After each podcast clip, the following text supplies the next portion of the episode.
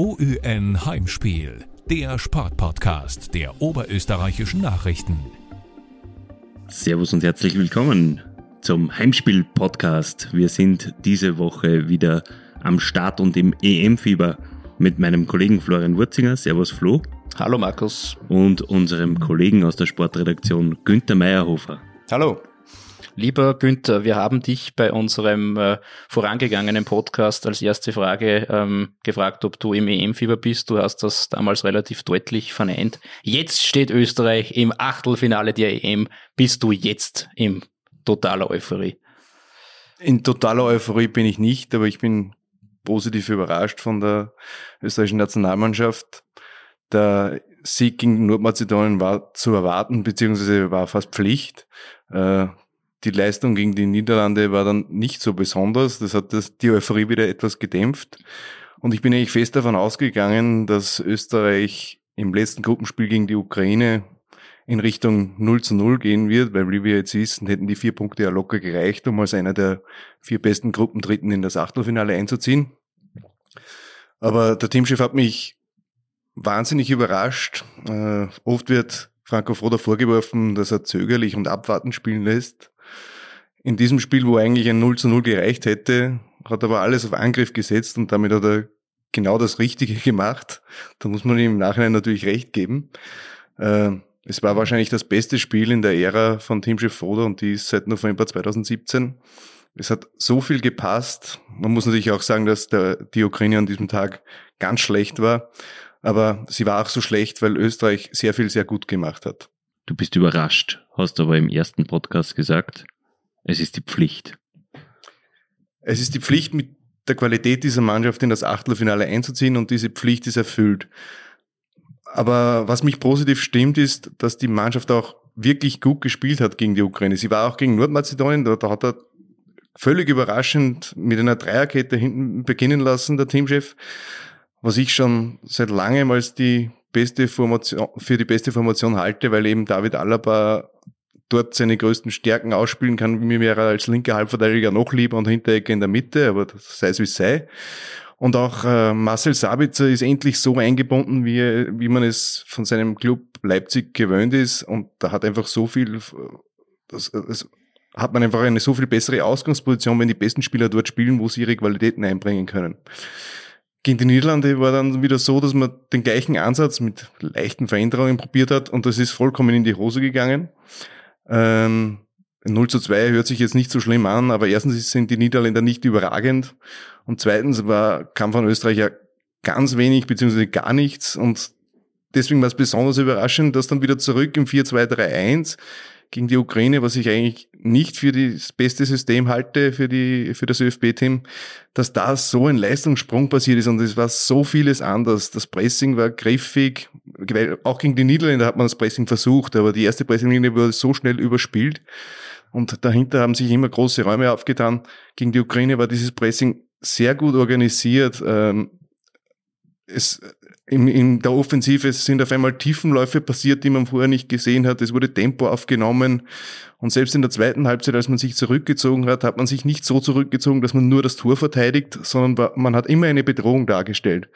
Dadurch war es der Ukraine unmöglich, schon früh alles aufzulösen und alles nach vorne zu werfen. Also es war wirklich von den einzelnen Leistungen und von der Taktik her eine großartige Leistung. Der Teamchef hat gesagt, er liest während dem EM-Turnier keine Zeitungen, aber vielleicht hört er ja unseren Podcast. Das glaube ich nicht. Äh, ich glaube auch nicht, dass er keine Zeitungen liest. Das sagen Trainer gerne, nicht nur bei der Nationalmannschaft. Äh, ich glaube auch nicht, dass er irgendwelche Zurufe von außen braucht. Es gibt genug Experten beim ÖFB, die das die das bewerten können, was die beste Herangehensweise ist. Also der Teamchef braucht keinen Zuruf von, außen. Äh, trotzdem hat er in diesem Fall die richtige Entscheidung getroffen, ganz unabhängig von den Zurufen. Jetzt haben wir uns mit einer großartigen äh, Leistung, die Mannschaft hat sich äh, belohnt mit einem Achtelfinale in Wembley am Samstagabend gegen Italien. Das freut uns natürlich vor allem als, als Zuseher zu einer sehr guten Zeit auch. Ähm, jetzt war es noch rückblickend auf das äh, Niederlande-Match so, dass wir quasi nicht wussten, wie wir Tore erzielen sollen. Offensiv komplett harmlos. Im, äh, in, mit der Dreierkette hinten Dann geht's äh, bei der Ukraine wieder zurück zu einer Viererkette hinten und eigentlich hatte man den Eindruck, man muss höher gewinnen. Was glaubst du jetzt hinblickend auf das Italienspiel? Wofür wird sich äh, der Teamchef entscheiden? Nachdem es gegen die Ukraine so gut funktioniert hat, kann ich mir nur schwer vorstellen, dass wieder zurück auf eine Dreierkette geht. Die Viererkette bringt auch eines, man bringt Florian Grilic ins Spiel. Und Florian Grilic war überragend gegen die Ukraine. Nicht nur äh, im Pressing, wo er so viele Bälle geerbt hat. Er war nicht der, der, der presst oder eher nicht der, sondern Leimer und Schlager vor allem waren die Balljäger. Aber er und Marcel Sabitzer waren immer dort, wo die Bälle dann hinflogen, weil die Ukrainer nicht mehr gewusst haben, wo sie hin sollen. Und zweitens äh, war Florian Grilic im Spielaufbau unfassbar wichtig, hat sich immer sehr weit zurückfallen lassen, hat sich immer attackieren lassen von mehreren Ukrainern und dann trotzdem einen sicheren Pass angebracht. Das hat uns viel Raum gegeben und noch mit diesen Räumen haben wir sehr viel anfangen können was immer gerne diskutiert wird bei Dreier- oder Viererkette, ist die Rolle von Alaba. Das haben wir auch im ersten Podcast gemacht. Jetzt hat er gegen die Ukraine Linksverteidiger gespielt, also die Position, die du von ihm eigentlich nicht so gerne siehst. Wenn er zentraler spielt, hat er das Spiel vor sich. Ähm, wie beurteilst du seine Leistung gegen die Ukraine? Die war jetzt alles andere als schlecht und äh, erwartest du ihn wieder als Linksverteidiger am Samstag? Also ich muss vorausschicken, ich sehe ihn grundsätzlich in der Abwehr, dann ist es mir relativ gleich auf welcher Position. Ich will ihn nur nicht im Mittelfeld sehen, weil da haben wir gesehen, dass das nicht mehr so gut funktioniert. Äh, ich halte die Position als linker Außenverteidiger nicht für seine beste. Er hat aber diese Aufgabe hervorragend gelöst, auch wenn man ihm am Anfang ankreiden könnte, äh, dass er zu aktiv nach vorne war. Aber genau das war auch der Plan. Äh, das war auch seine Aufgabe, weil er dadurch seinen Gegenspieler, dem Flügelstürmer Jamolenko, sehr zur Defensivarbeit gezwungen hat. Äh, dadurch war Jamolenko 50, 60 Meter weit weg vom Tor und dadurch nicht gefährlich. Es ist klar, dass dann die Ukraine bei Ballgewinn den Raum hinter Alaba attackiert haben. Aber da war auch das ÖFB-Team gut vorbereitet. Hinteregger und auch Christoph Baumgartner haben wunderbar abgesichert. Wenn wir auf das Italien-Spiel jetzt blicken, Wen siehst du da im Mittelfeld? Wieder die drei vom äh, Ukraine-Match oder siehst du irgendjemand anderen, den man gegen eine potenziell offensiv gefährlichere Mannschaft braucht? Ich sehe gar keine Veränderung im Mittelfeld. Ich sehe, dass wir, also wir Österreich, so patriotisch darf man, glaube ich, in diesem Fall sein, dass wir sogar noch risikoreicher als gegen die Ukraine spielen müssen. Warum? Ähm, Italien hat bei dieser Europameisterschaft drei Gruppenspiele sehr souverän gewonnen, gewonnen zweimal 3 zu 0, einmal gegen die Türkei, einmal gegen die Schweiz und im dritten Gruppenspiel 1 zu 0 äh, gegen Wales mit einer B11. Äh, alle drei Mannschaften haben sich sehr weit zurückgezogen. Äh, deswegen halte ich das Rückzugsgefecht aus österreichischer Sicht für, die, für eine schlechte Wahl, weil Italien hat bewiesen, dass sie tiefe Mannschaften sehr gut auseinandernehmen können und zu Torchancen und zu Touren kommen können. Andererseits, äh, und deswegen schlage ich eher eine Flucht nach vorne vor. Das kann fürchterlich ins Auge gehen, das weiß ich. Aber in einem K.O.-Spiel geht es nicht darum, gut auszusehen und sich ehrenvoll mit einer Niederlage zu verabschieden, sondern in einem K.O.-Spiel muss das Ziel sein, zu gewinnen, logischerweise. Und da finde ich, dass man den Mut haben muss, äh, ganz vorne wie gegen die Ukraine zu attackieren. Äh, Im Pressing, das muss natürlich perfekt abgestimmt sein, wie es gegen die Ukraine lange Zeit war. Äh, nur dann kann man die Italiener etwas vom Tor weghalten. Und das ist was eben das hohe Pressing. Das haben sie bei dieser Europameisterschaft noch nicht gesehen. Und da muss man auch wissen, dass in Italien in der Serie A das Pressing äh, langsam Einzug hält. Das, da ist Italien etwas anders strukturiert, was das Pressing betrifft, die italienischen Vereine. Ähm, das österreichische Pressing sind die italienischen Abwehrspieler auch gar nicht gewohnt. Also das ist dauernde, sofortige Anpressen, das sind sie nicht gewohnt und möglicherweise kann man da mit Giorgio Chiellini, der ein, ein Veteran ist in der Defensive, vielleicht kann man den zu einem, zu einem oder anderen Fehler zwingen. Torhüter Gianluigi Donnarumma ähm, bietet sich immer als Notausgang an, äh, neigt aber dann dazu, dass er dass er Pässe in gefährliche Zonen spielt, also seine eigenen Abwehrspieler mehr oder weniger äh, in Bedrängnis bringt und auch dort wäre möglicherweise etwas zu erben. Also ich wenn ich etwas zu sagen hätte, wenn ich Teamchef wäre, würde ich sagen, ganz viel Mut, äh, sonst ein Rückzugsgefecht. Beim Rückzugsgefecht sehe ich eigentlich wenig Siegchancen. Inwiefern ist das italienische Pressing dann gegenüber dem österreichischen überlegen oder, oder was machen die, die Es- Italiener anders? Es, es ist anders, äh, weil dort nicht, also schwierig zu, es ist schwierig zu erklären. Ähm, es wird nicht ganz so konsequent gepresst. Ähm, und aber mehr als bei den Clubs in der Serie A, also es ist etwas anders und da gibt sich auch eine kleine Chance für Österreich, weil die, wenn die Italiener pressen, dann lassen sie gerne den Zehner äh, frei. Das Problem ist, dass man den Ball dorthin bringen muss. Österreichs Zehner wird, wird wahrscheinlich Marcel Sabitzer sein und der könnte mit, mit Raum etwas anfangen, wenn er noch Ma- Marko Anatovic als Spielkameraden hat vorne. Das könnte gelingen, aber dort muss man den Ball auch einmal hinbringen, weil so taktisch geschult sind die Italiener auch, dass sie einen nicht vollkommen freilassen. Ähm, aber dort er, ergäbe sich eine Chance, wenn man dorthin kommt. Wäre das eine Rolle für Sabitzer, dass er dort auch in diesem Raum seine Qualitäten ausspielen kann? Denn Sabitzer spielt ja meistens immer auf Positionen, wo er nicht ganz, seine Stärken nicht ganz so zur Geltung kommen. Es war auch gegen die Ukraine so, dass er auf einer Position gespielt hat, wo ich glaube, dass er eben auf der Zehnerposition im 4-2-3-1, wo er seine Stärken nicht ganz so zur Geltung bringen kann. Dort war er aber besonders wichtig in diesem Fall, weil er ist der Spieler, der in der Vorrundenspielen am drittmeisten gelaufen ist. Ähm, und er hilft halt wahnsinnig im Pressing und, und spielintelligent intelligent wie er ist, sammelt er dort die Bälle ein.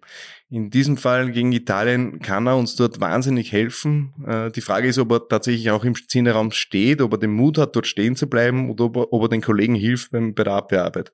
Man sollte riskieren und den Italienern mit Pressing begegnen.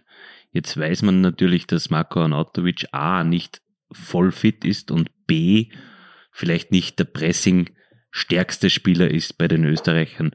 Siehst du ihn in der Startelf und wenn nein, wen sta statt ihn? Ich sehe ihn in der Startelf und wenn es sein muss, er, er muss halt die Zeit, wo er auf dem Spielfeld steht, alles, alles, alles investieren. Und dann ist halt vielleicht nach 50 Minuten zu Ende oder nach 55 Minuten zu Ende, dann muss der nächste. Äh, wir brauchen einen Marko Arnautovic in diesem Spiel, weil es, weil wir eher nicht davon ausgehen können, dass wir sehr viel Ballbesitz haben und er wird oft auf sich alleine gestellt sein. Und ein Marko Arnautovic kann alleine auch etwas ausrichten. Das traue ich den Konkurrenten im Angriff eher nicht zu. Das letzte Spiel Österreich gegen Italien war in Nizza im August 2008. Äh, Ergebnis damals 2 zu 2 durch äh, vier Eigentore, also vier, vier Tore der Österreicher, besser gesagt, zwei davon Eigentore. Das passt ja auch irgendwie zu dieser EM. Teamchef war damals ein gewisser Karel Brückner, also es hat sich sehr viel getan. Nicht nur bei uns, sondern natürlich auch bei den Italienern. Die haben ja eine blitzsaubere Vorrunde gespielt. Generell hast du die Italiener so stark erwartet? Die Italiener sind jetzt seit mehr als 1000 Minuten ohne Gegentor, haben 30 Spiele nicht verloren in Serie. Also mit Italien war schon zu rechnen. Ich habe sie, es natürlich ist Italien immer im Favoritenkreis, aber so den ganz Top-Favoriten habe ich sie nicht gerechnet. Irgendwie fehlen die ganz großen Namen und die richtigen Weltklasse-Spieler. Marco Verratti ist zum Beispiel einer. Und man kann auch sagen, dass Bonucci und Chiellini in der Innenverteidigung großartige Spieler sind, aber die sind halt schon weit über 30 oder sogar über Mitte 30 und irgendwann hört dann die Weltklasse auf. Ähm, Italien funktioniert als gesamte Mannschaft perfekt und da waren sie in allen drei Vorrundenspielen sehr überzeugend. Also die überzeugendste Mannschaft der Europameisterschaft bisher. Und deswegen haben sie sich zu einem Favoriten aufgeschwungen. Wovor müssen wir am meisten aufpassen? Wie kann uns Italien am meisten wehtun? Italien kann uns auf, auf alle erdenklichen Weisen wehtun. Ähm, Italien spielt, spielt ein sehr flexibles System. Die Grundformation ist ein 4-3-3. Aber im Ballbesitz ändert sich das total. Der linke Verteidiger Spinazzola äh, besetzt alleine den linken Flügel und der linke Flügelstürmer Lorenzo Insigne rückt in die Mitte auf die Zehnerposition, wo er seine Qualitäten sehr gut ähm, ausspielen kann. Jetzt ist es so, dass auch Marco Verratti, der Weltklasse-Spieler von Paris Saint-Germain, äh, der bleibt auf der Sechserposition und, und, und kurbelt von, auch von der halblinken Seite oder sogar vom Flügel das Spiel an. Jetzt ist das Spiel der Italiener, das Angriffsspiel der Italiener anfangs immer sehr linkslastig.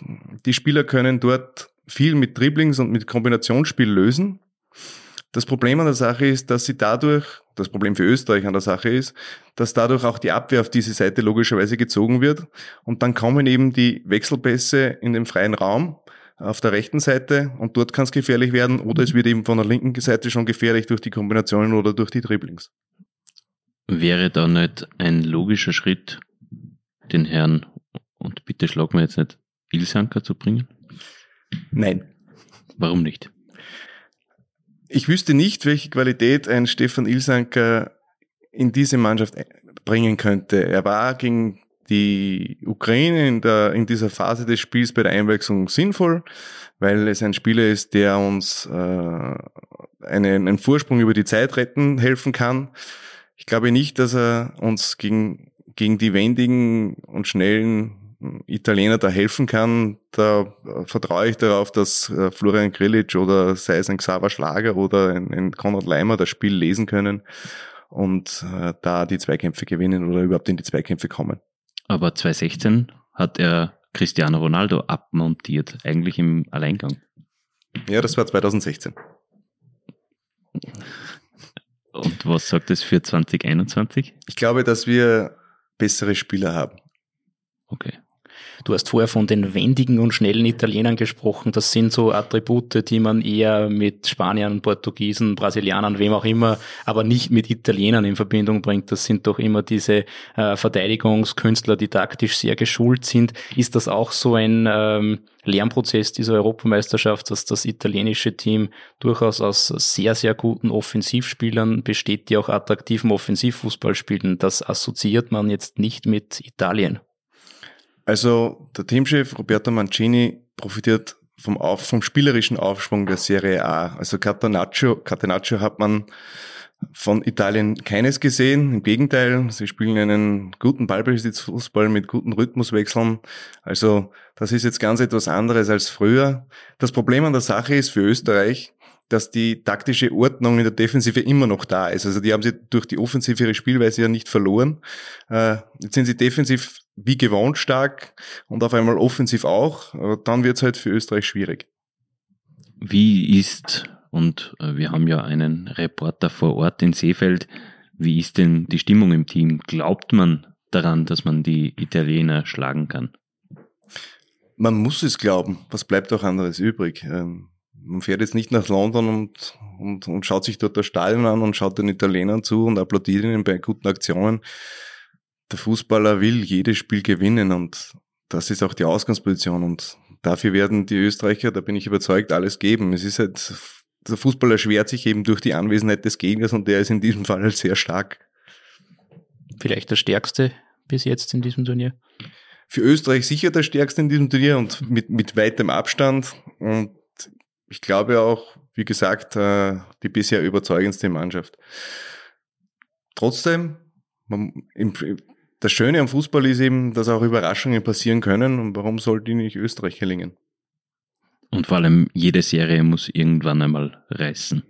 Das habe ich schon vom Teamchef gehört und auch Christoph Baumgartner hat das, glaube ich, gesagt. Ja, es, wieso soll es, wieso soll es Österreich nicht gelingen, eine Sensation zu schaffen? Äh, zumindest ist der Glaube durch die, durch die Leistung gegen die Ukraine jetzt mehr da, wenn man sich irgendwie durchgewurstelt hätte als, als, als einer der vier besten Gruppen Dritten, dann wäre die Hoffnung nicht so groß gewesen, aber dann hätte man auch nicht gegen Italien gespielt. Jetzt ganz generell gefragt, die Vorrunde ist zu Ende. Du beobachtest das, äh, äh, das Geschehen äh, generell sehr gerne aus einer taktischen Sichtweise. Welches Team hat dich denn taktisch bis jetzt am meisten begeistert? Da muss ich wieder bei Italien bleiben, wiederum schlecht für Österreich. Äh, da passt einfach so viel zusammen. Da ist die Intensität in der Defensive und in der Offensive da, wenn man sich das anschaut, dass, wie, viel, wie viele Meter die Italiener im Sprint ab, abreißen, äh, sei es im Pressing oder, oder, oder sei es auch im Verteidigen. Da sind immer alle elf Mann hinter dem Ball. Also das ist eine Freude zuzusehen, mit welcher, mit welcher Geschlossenheit die Italiener agieren. Ähm, ansonsten ist nicht groß etwas Neues aufgefallen. Äh, Deutschland hat es mit dem 3-4-3 probiert. Gegen Frankreich ist es schiefgegangen. Gegen Portugal war es wunderbar. Ähm, die großen Überraschungen aus taktischer Sicht habe ich jetzt nicht gesehen. Okay, es war, es war überraschend, wie schlecht die Türkei war. Äh, damit habe ich überhaupt nicht gerechnet. Ähm, ich habe beim letzten Podcast gesagt, in, der Vorschau, da wird Spektakel geben, weil offensiv durchschlagskräftig und, und, aber defensiv anfällig. Bei der Europameisterschaft ist nur defensiv anfällig übrig geblieben und dadurch sind sie auch verdient nach Hause gefahren. Die langweiligste Mannschaft war wahrscheinlich Schweden. Ähm, auch wenn sie jetzt das letzte Gruppenspiel gegen Polen 3 zu 2 gewonnen haben, das jahrzehntelange 4-4-2 ist, ist, war gegen, gegen Spanien, hat es zu einem Punkt beim 0 zu 0 gereicht, aber es war ein Unspiel sondergleichen. Ähm, die Finnen haben, haben, haben das gespielt, was sie können. Es reicht halt dann nicht auf diesem Niveau. Äh, Engländer waren natürlich auch enttäuschend. Äh, mit zwei Touren Gruppensieger, das hat auch noch niemand geschafft. Ähm, Trotzdem, ich hoffe immer noch, dass die Engländer ins Laufen kommen. Das ist mein sentimentaler Favorit schon seit ewigen Zeiten. Ich glaube aber nicht wirklich daran. Den höchsten Sieg in der Gruppenphase hat Spanien am letzten Spieltag eingefahren. Ist denn Iberan jetzt vielleicht der Knopf aufgegangen oder? Das kann so sein. Man muss aber auch dazu sagen, wie diese, dieser Sieg entstanden ist. Das 1 zu 0 war ein unglaubliches Eigentor vom slowakischen Torhüter Dubravka, der wie ein Volleyballer den Ball ins eigene Netz gesmashed hat.